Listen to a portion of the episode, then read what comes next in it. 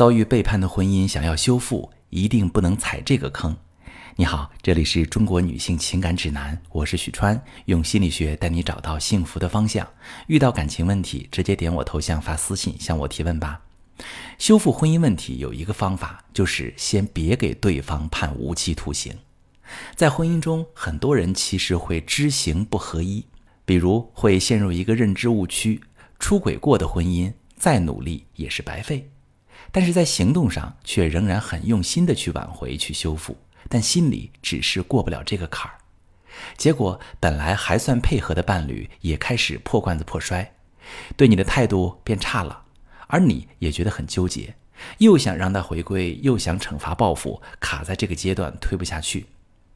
会出现这种情况，是因为我们常常想不清楚自己到底想要什么样的婚姻。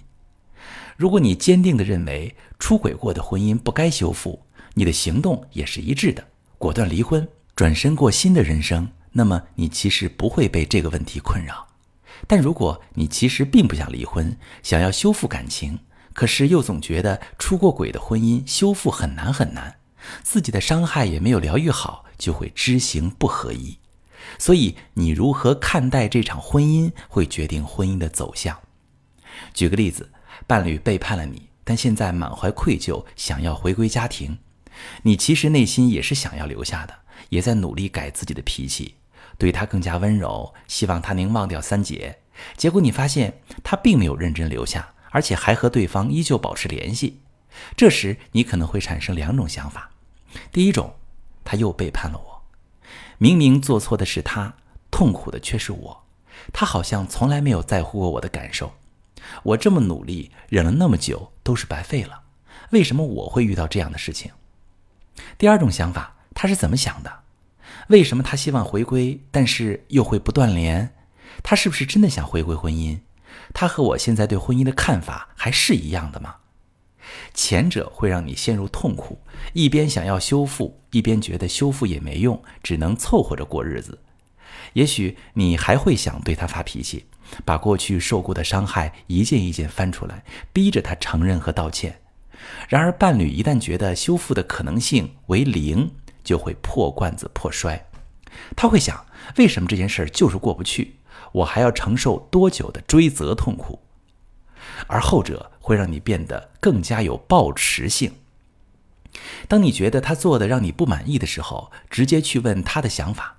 最坏的结果也只是现在这样。而有时候，他的回答可能会带来不同的视角，比如他会认真告诉你，他在测试是不是真的对第三者没感觉了，他被第三者威胁了，他在想好聚好散，并不是想要再次伤害你，你们的关系就有了更多发展的空间，并且你也知道下一步策略该怎么样去调整，而当伴侣看到。你也会有话直说，会对他有客观的包容性时，也会更加敢告诉你真实想法，配合你去做下一步的修复。我知道，在受了伤的你看来，无论多久都是他活该。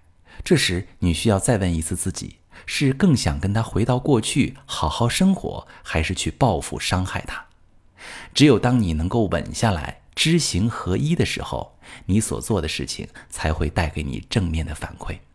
而如果你不知道怎样做才能到达重新的幸福，或者你想先疗愈内心的伤害，也可以寻找婚姻咨询师的帮助，实现婚姻的修复。